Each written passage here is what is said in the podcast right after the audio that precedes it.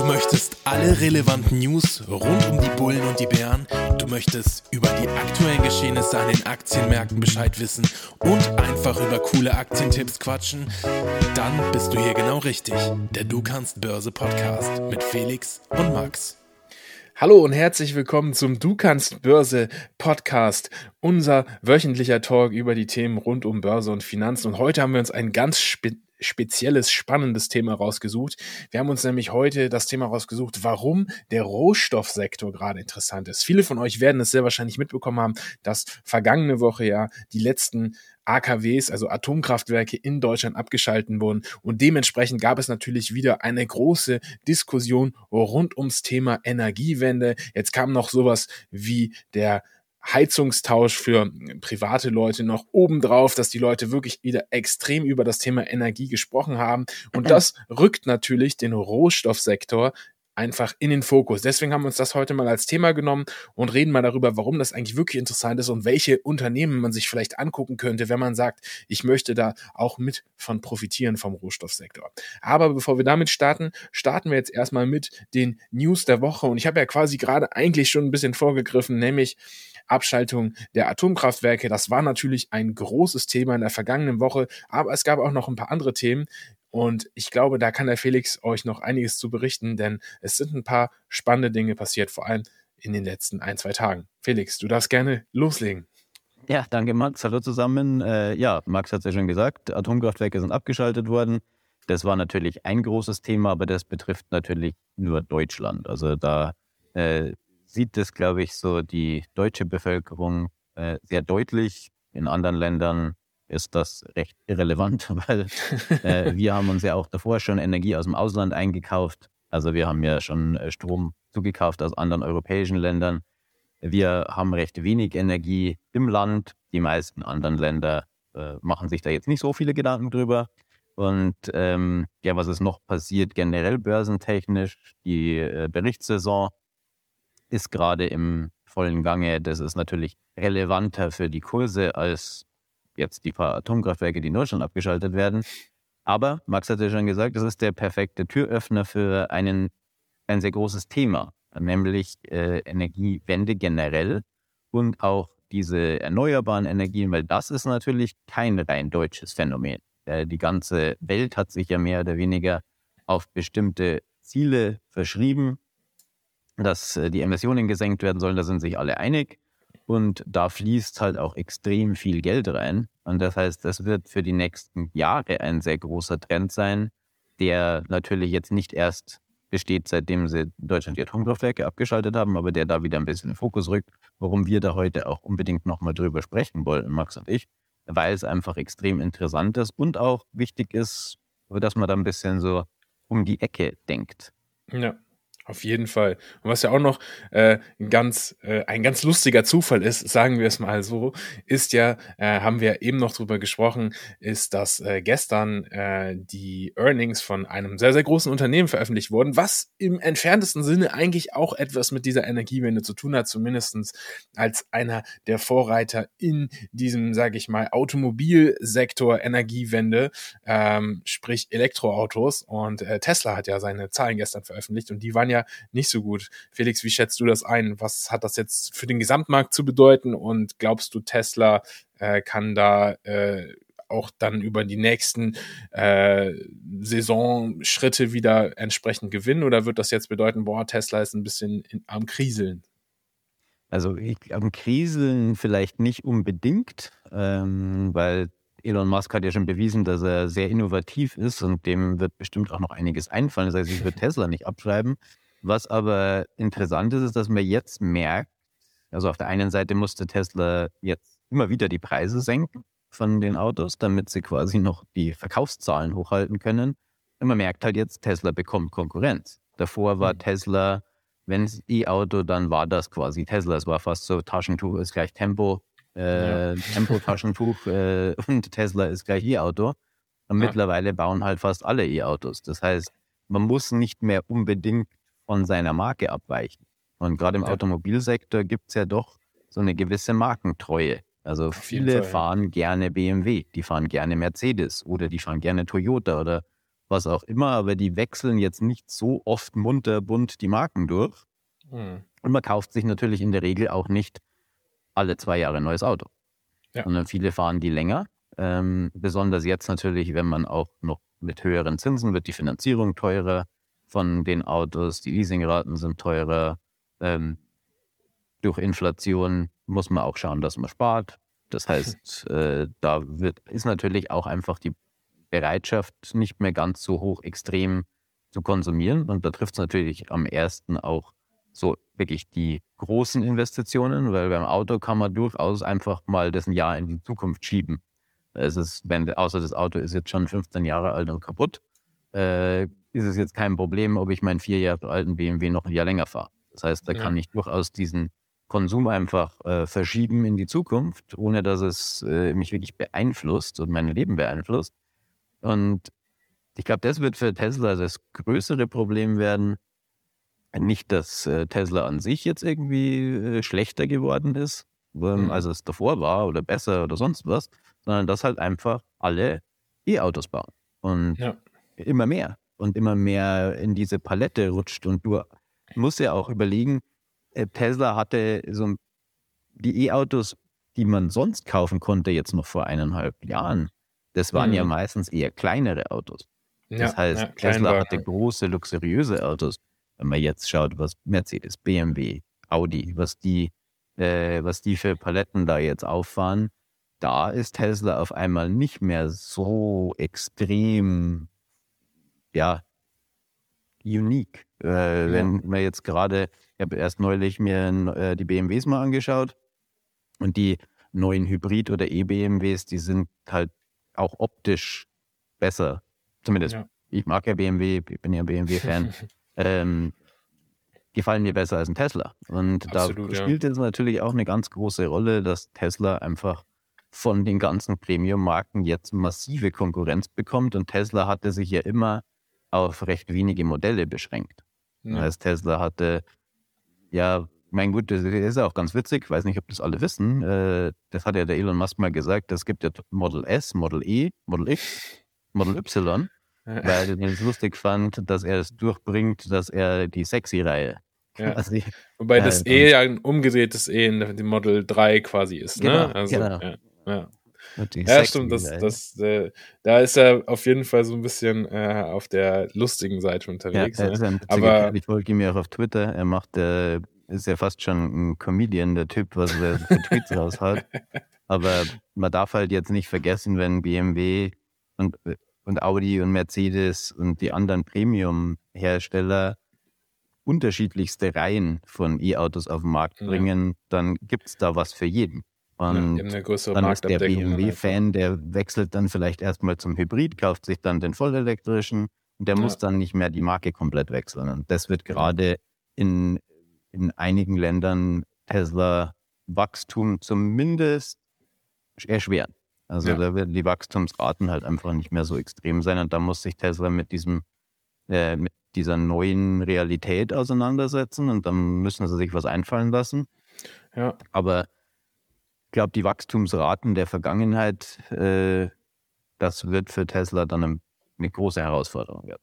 Ja, ja, plus halt qualitativ müssen sie natürlich auch einen Sprung machen, weil ich sag mal so, die Tesla-Autos haben jetzt nicht dadurch überzeugt, dass sie die allerbeste äh, Qualität äh, in der Autobranche haben. Wenn man sich äh, einfach mal die Verarbeitungsqualität der einzelnen Modelle anschaut, dann konnte man schon auf den ersten Blick ja teilweise erkennen. Ich weiß nicht, das ist jetzt nur meine persönliche Erfahrung, aber ich habe mir ein paar Mal mal ein paar Teslas angeschaut und fand schon immer zum Beispiel die Spaltenmaße recht abenteuerlich. Aber das sind halt alles so Punkte, da müssen die dann halt jetzt optimieren und müssen entsprechend schauen, dass sie da äh, ja auch dann diesem Premium-Anspruch, den sie ja teilweise auch an den Preisen ähm, vorgegeben haben, dann auch gerecht werden. Aber es ist auf jeden Fall ein spannendes Thema, das sollte man beobachten und vielleicht für euch noch so als grundsätzlicher Tipp, wenn jetzt so diese Berichtssaison beginnt und so die ersten Earnings-Zahlen veröffentlicht werden, haltet das auf jeden Fall immer in den Augen. Ähm, guckt euch da auf jeden Fall an, äh, welche Unternehmen äh, welche Zahlen veröffentlichen und auch wann die diese Zahlen veröffentlichen, wann, weil solche äh, Ereignisse können natürlich den Kurs recht schnell beeinflussen Und äh, wenn ihr diese Unternehmen dann entsprechend im Depot habt, dann könnte das ein potenzielles Risiko für euch bedeuten. Das heißt, da solltet ihr auf jeden Fall jetzt ein bisschen aktiv werden und gucken, was geschieht da so, welche Aktien habe ich im Depot, muss ich mir da eventuell Sorgen machen, dass da vielleicht ein Kurssprung nach unten passieren könnte. Ähm, gar nicht, um jetzt irgendwie Panik zu machen, sondern wirklich nur als Tipp von uns. Aber das nur am Rand. Ich würde sagen, damit schließen wir das News-Thema erstmal ab und gehen zu unserem Hauptthema, warum der äh, Rohstoffmarkt, Rohstoffsektor gerade äh, interessant ist und warum äh, man sich da einmal genauer umschauen sollte und vor allem, was man sich genau anschauen sollte. Und ich glaube, äh, Felix, du hast dich da ja wirklich in den letzten Tagen oder auch Wochen intensiv mit beschäftigt und kannst, glaube ich, da einiges zu berichten, oder? Ja, ähm, also ist extrem spannend, ähm, weil ich meine, die meisten denken da sehr ja einfach äh, drüber nach und sagen, okay, es kommt jetzt quasi diese Energiewende, das wird immer wichtiger. Was ist mhm. denn jetzt, was wird denn da am meisten profitiert? Wird Solarenergie sein, Windenergie, Wasserstoff äh, oder irgendwelche neuen Technologien wie dieses CCS, dieses Carbon Capture and Storage, wo man den äh, Stickstoff einfängt und begräbt, quasi einfach gesagt. Ähm, aber ich glaube, das Wichtige ist, dass man so noch einen Schritt weiter geht. Welche Unternehmen werden denn davon wirklich profitieren? Und ganz, ganz langfristig sind meiner Meinung nach die Unternehmen, die da die Nase absolut vorne haben, jetzt schon großen Energiekonzerne, die jetzt mhm. mit den konventionellen äh, fossilen Brennstoffen ihr Geld verdienen, weil die verdienen extrem viel Geld damit. Also wenn man jetzt Shell, ExxonMobil, äh, die, diese ganzen Unternehmen anschaut, die verdienen zig Milliarden, also die machen Milliardengewinne jedes Jahr und mhm. man wird die konventionelle Energie noch sehr lange benötigen. Also nur mhm. weil wir jetzt die ganze Welt gesagt hat, es ist besser grüner zu werden und weniger aus ähm, Emissions, äh, Emissionen zu haben und man soll CO2-neutral werden etc., wird es trotzdem nicht von heute auf morgen gehen, dass man die fossilen Brennstoffe abschafft. Das wird garantiert nicht passieren. Mhm. Und man braucht sie sogar, damit man die Energiewende möglich macht. Also das ist ja sehr energieintensiv, das alles zu verändern. Das heißt, die sind quasi nötig. Damit das überhaupt funktionieren wird, braucht man einfach die Energie, die es jetzt einfach aus den anderen Quellen noch nicht gibt. Die, mhm. die decken das einfach noch nicht ab. Und ich meine, Deutschland weicht jetzt auf Kohlekraftwerke aus, äh, was jetzt auch eigentlich jetzt nicht unbedingt Green Energy ist, will ich einfach Kohle verbrennen, sondern das ist ja auch ein konventioneller Brennstoff, der schon sehr lange verwendet wird, um Energie zu erzeugen. Und ja. äh, ob das jetzt, kann man sich darüber streiten, ob das jetzt besser ist. Ah, der Hund möchte auch. Äh, will auch was dazu sagen. Ich muss auch ey, verärgert. ähm, ja, genau. Also, das ist das eine, dass mhm. es die konventionellen Energiefirmen so viel Geld haben und man muss ja auch überlegen, die haben ein extremes Netzwerk. Die machen das seit zig Jahren. Die sind ja. in hunderten Ländern aktiv. Die ja. haben überall Niederlassungen. Die haben zig oder hunderttausende Angestellte auf der ganzen Welt. Die haben politische Kontakte. Die haben eine Infrastruktur, ein Liefernetzwerk, Anlagen. Die haben alles. Denen gehört unfassbar viel Grund. Die haben alles, ja. was sie brauchen. Und sie haben unfassbar viel Geld. Und sie verdienen jedes Jahr weiterhin unfassbar viel Geld. Ich meine, ja. wenn man jetzt sagt, okay, ich bin das Startup mit einer coolen neuen Technologie oder ich bin ein kleines Solarunternehmen, da kann man nicht konkurrieren mit denen. Weil ja. die meisten Unternehmen setzen auf eine Technologie. Die sind die Solarfirma oder die Wasserstofffirma oder die Windkraftfirma. Ja. Diese Unternehmen machen das alles. Und wenn denen was besonders gut gefällt, kaufen sie es einfach. Das heißt, die kaufen ähm, äh, BP hat in den USA recht große Solarunternehmen aufgekauft. Äh, Shell ist mittlerweile einer der größten Betreiber von Windparks. Also die haben, äh, Shell baut die größten Wasserstoffanlagen in Europa. Äh, die sind da überall aktiv und die können mhm. sich einfach leisten. Und bei, für die ist es nicht schlimm, wenn eine Sache mal scheitert. Wenn eine ja. Technologie sich nicht durchsetzt, dann schreiben die das einfach ab. Und ob das 5 Milliarden gekostet hat, spielt für die tatsächlich keine besonders große Rolle. Also wenn die 5 Milliarden verlieren, dann äh, wird da keiner äh, beim, beim nächsten Meeting irgendwie weinen anfangen, sondern die sagen halt, okay, haben wir 5 Milliarden verloren, was machen wir als nächstes? Das ist, Weil das ist ja auch, so glaube ich, Geld in, wenn eine Technologie sich durchsetzt, dann kaufen die das auf. Ja. Das ist, glaube ich, so der, der eine Punkt, dass diese Unternehmen, die jetzt vielleicht auf den ersten Blick Widerspruch darstellen, so, okay, was wird denn für diese Energiewende wichtig, weil wer profitiert davon? Das äh, sind bestimmt mit die großen Energieunternehmen, die jetzt schon diesen Markt dominieren, die werden das in Zukunft auch. Die sind zu ja. groß. Da, äh, und wenn was wirklich Tolles kommt, kaufen sie es auf. Und du hast es ja schon gesagt, der Rohstoffsektor generell, ähm, das ist natürlich noch mal spannender, ja. weil diese Energiewende benötigt unfassbare Mengen an Rohstoffen. Mhm. Also mehr als es mehr als gefördert wird. Das heißt, was die, ja. die können nicht das Zeug schnell genug aus dem Boden kratzen in der Menge, wie das jetzt nötig wird, um das alles umzusetzen. Das heißt, es gibt nur eine Richtung für die Preise. Wenn wir mhm. jetzt Kupfer und diese ganzen anderen Metalle, die dafür nötig sind, anschauen und wenn man nur schaut, was, wie viel Kupfer braucht man für ein konventionelles Fahrzeug, Kfz, und wie viel äh, von diesen Metallen sind verbaut in E-Autos, wie viel braucht man für ein Windrad, was braucht man alles, um diese Solarpanels zu machen, welche seltenen Erden, was ist da alles verbaut. Hm. Diese Nachfrage nach Rohstoffen gab es seit der Industrierevolution nicht mehr. Da ja. war es halt Stahl und die Sachen, wenn du Eisenbahnnetze baust oder Hochhäuser. Ja. Das ist jetzt quasi wieder so ein richtiger Boom. Also wie mhm. in dieser Industrialisierungsphase, wo du Unmengen an Rohstoffen brauchst, brauchst du das jetzt auch global, weil sich alles verändert. Das heißt, du musst dir die ganzen Energienetze darauf auslegen. Du musst andere Leitungen, du brauchst die Anlagen, du brauchst die Batterien, du brauch, musst alles neu bauen. Und da brauchst du natürlich auch naja, also da profitieren so viele Sektoren davon, aber am Anfang steht immer der Rohstoffsektor. Also ja. ganz banal, die Unternehmen, die das Zeug aus dem Boden kratzen, was die brauchen, um diese Ziele umzusetzen. Und man darf auch nicht vergessen, bei diesem Trend ist was sehr Exotisches passiert. Die meisten Staaten haben sich darauf geeinigt, dass sie das machen werden und forcieren werden und unfassbare Mengen an Geld da reinpumpen. Das heißt, es ist jetzt kein Trend wie ah, Mobiltelefone, Smartphones sind cool und das wird die Zukunft oder Social Media wird die Werbelandschaft verändern, sondern mhm. das ist etwas, was quasi Staaten festlegen und sagen, das wird so gemacht und wir zahlen. Ja, und das hat auch das so heißt, ein bisschen den, den, Rückgrat dann von der, von der Politik, dass die halt auch sagen, hey, äh, wir machen das jetzt und wir ziehen es durch und nicht nur so, das äh, setzt sich einfach so durch, ne, wie man ja immer so schön sagt, der Markt, der Markt regelt das von selbst, sondern in dem Fall ist es ja wirklich von der Politik auch so forciert und so gewollt. Nur man darf, man darf halt nicht vergessen, natürlich, man weiß jetzt noch nicht, welche Technologie sich genau durchsetzen wird. Das ist natürlich auch ein Punkt, der noch nicht geklärt ist final. Aber genau deswegen ist es ja so, dass halt äh, die großen Unternehmen da entsprechend äh, äh, vielschichtig äh, aufgestellt sind. Und ich fand einen Punkt sehr, sehr wichtig, den du gesagt hast, nämlich äh, am Anfang steht immer der Rohstoff. Das heißt, ähm, egal in welchem Bereich äh, man schaut und welcher Sektor davon auch profitieren mag, da kann man natürlich die vielfältigsten Ideen haben. Aber am Anfang steht immer ein Rohstoff, der irgendwo erstmal äh, ja, hergeholt werden muss, aus der Erde gekratzt werden muss oder sonst irgendwas.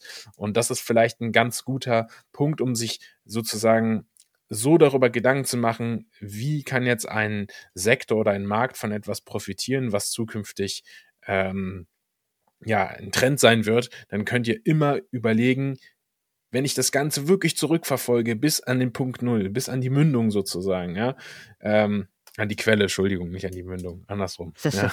Ihr wisst, was ich meine, an die Quelle. Äh, dann äh, finde ich meistens wirklich die interessantesten ähm, Investmentbeispiele. Ne? Felix, wel welche Rohstoffe äh, sind deiner Meinung nach denn jetzt diejenigen, die so in den nächsten 10, 15 Jahren äh, da am meisten gefragt werden oder die am meisten Potenzial haben, sagen wir es mal so?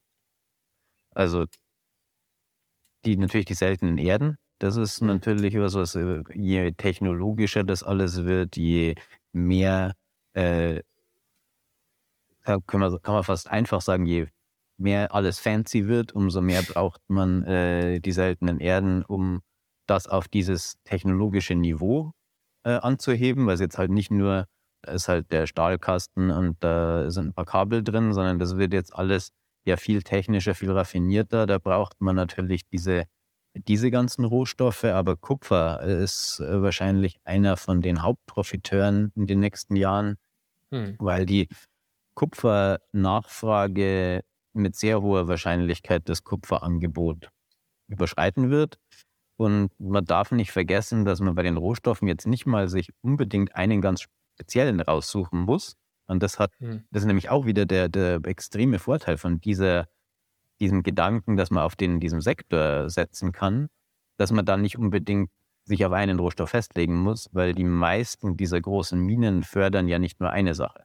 Mhm. Die fördern sehr viel, weil sie sehr viele Minen haben und es gibt nicht besonders viele dieser mhm. großen Minengesellschaften und es dauert extrem lange, eine neue zu bauen. Das heißt, du kannst nicht einfach eine Mine eröffnen. Da brauchst ja. du. A, das Geld, dann brauchst du das Know-how, dann brauchst du auch die Kontakte, dann brauchst du den Grund, da brauchst du die Infrastruktur, da brauchst du sehr, sehr viel.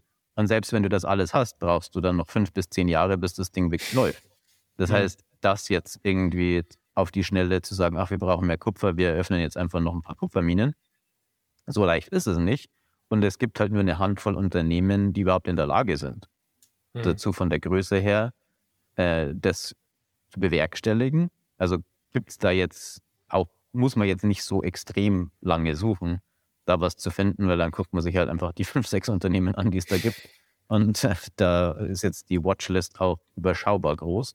Ja. Und äh, diese Unternehmen werden auf lange Sicht von diesem kompletten Trend profitieren. Vollkommen egal, in welche Richtung es geht. Und ich glaube, das, das ist perfekt, was du da gesagt hast und genau richtig. Man muss sich da nicht festlegen. Man muss sich gar keine Gedanken darüber machen, welche Technologie wird sich jetzt durchsetzen, welche, äh, wo geht genau die, die Reise hin oder welcher Rohstoff ist es ganz genau? Die Unternehmen, die das machen, die werden davon profitieren und weil es bei den Rohstoffen anfängt und die Minen einfach durch die Bank so gut wie alles fördern. Ja. Also fassen wir vielleicht nochmal ganz kurz zusammen, wenn man das jetzt wirklich so ähm, alles zusammenfassen würde, was wir in den letzten 15 bis 20 Minuten gesagt haben, dann kann man es eigentlich so formulieren, dass man sagen kann, hey, ähm, ähm, an der Speerspitze sozusagen von dieser neuen äh, Zeit, die jetzt anbrechen wird, stehen auf jeden Fall die Energieunternehmen, die jetzt gerade auch groß sind, weil sie halt diese enorme Macht in Anführungsstrichen haben, weil sie das Geld haben, äh, jeden Trend mitzugehen, ohne da äh, sich großartig äh, Sorgen machen zu müssen, große Verluste zu fahren und dementsprechend da halt einfach die Möglichkeiten haben, äh, diese Trends auch mitzuformen. Wenn man dann einen Schritt weiter geht in Richtung der Quelle, jetzt habe ich es richtig, ja, äh, dann kann man sich die Rohstoffe anschauen und hier ein ganz, ganz wichtiger Punkt, der glaube ich auch für euch ganz interessant ist, was man sich immer im Hinterkopf führen müsste. Es bedeutet bei Rohstoffen nicht, dass du dir jetzt irgendwie ähm, physisches Kupfer oder physisches Gold oder physisches Silber kaufen musst und das irgendwie zu Hause in ein Safe legst und dann ähm, dort Unmengen äh, an physischen Rohstoffen hast, sondern äh, auch dort wieder quasi welche Unternehmen bringen denn dieses Kupfer, das Gold, das Silber und die anderen Rohstoffe zutage? Ja, welche machen denn damit Geld, dass sie das halt quasi verkaufen? Und das sind halt entsprechend die Minenunternehmen. Das heißt hier wieder zur Quelle, ja, wo kommt der Rohstoff wirklich letztendlich her aus der Erde und wer bringt ihn aus der Erde an die Oberfläche? Das sind die Minenunternehmen. Das heißt, da könnt ihr euch auf jeden Fall auch ein bisschen austoben und quasi die entsprechenden Minenunternehmen miteinander vergleichen. Das Schöne bei Minenunternehmen ist halt, dass man sich immer vor Augen führen muss, um für ein Minenunternehmen ist es nicht sehr schwer, die Gewinne zu steigern, wenn der Rohstoff einfach nachgefragter wird und im Preis steigt, weil die können genau das machen, was sie vorher gemacht haben, nämlich Rohstoff aus der Erde holen und machen damit mehr Geld, ohne dass sie irgendetwas anders gemacht haben als vorher. Und das ist quasi äh, eine Sache, die man sich so ein bisschen verinnerlichen muss, was auch ein guter Tipp für all diejenigen ist, die jetzt sagen, hey, Rohstoffe finde ich interessant, da möchte ich mal etwas genauer schauen. Also schaut euch da auf jeden Fall die Minenunternehmen an ich würde sagen, das war auf jeden Fall ein sehr, sehr guter Einstieg in das Thema, warum der Rohstoffsektor gerade interessant ist. Wir wollen jetzt gar nicht zu tief reingehen. Ich würde sagen, wir belassen es für heute erstmal dabei. Wenn ihr darüber hinaus noch Fragen habt zum Thema Rohstoffe, weil der Felix hat sich da wirklich extrem für äh, interessiert in den letzten Wochen und weiß da eine ganze Menge, dann könnt ihr uns natürlich jederzeit gerne schreiben, entweder auf Instagram oder an hallo at dukannstbörse.de Und äh, wenn ihr sagt, hey, das fände ich interessant, geht doch da nochmal ein bisschen tiefer drauf ein, macht doch nochmal eine spezielle Folge, beispielsweise zum Thema Minen, dann schreibt uns doch auch gerne das. Dann können wir das nämlich entsprechend einplanen für die nächste Folge. An der Stelle auch noch einmal für euch der Hinweis, Ihr kriegt natürlich jede Woche eine neue Folge. Wir hören uns immer am Freitag um 17 Uhr mit einer neuen Folge Du kannst Börse Podcast. Und deswegen würde ich jetzt sagen, genießt das Wochenende und bis nächste Woche Freitag um 17 Uhr. Dann kommt nämlich die nächste Folge Du kannst Börse Podcast. Ich danke dir, Felix, äh, für die Ausführungen zum Rohstoffsektor. Sehr, sehr interessant. Und wir hören uns dann ja spätestens nächste Woche wieder. Ne? Ich danke dir auch, Max. Danke fürs Zuhören und bis nächste Woche. Bis dann. Ciao. Ciao.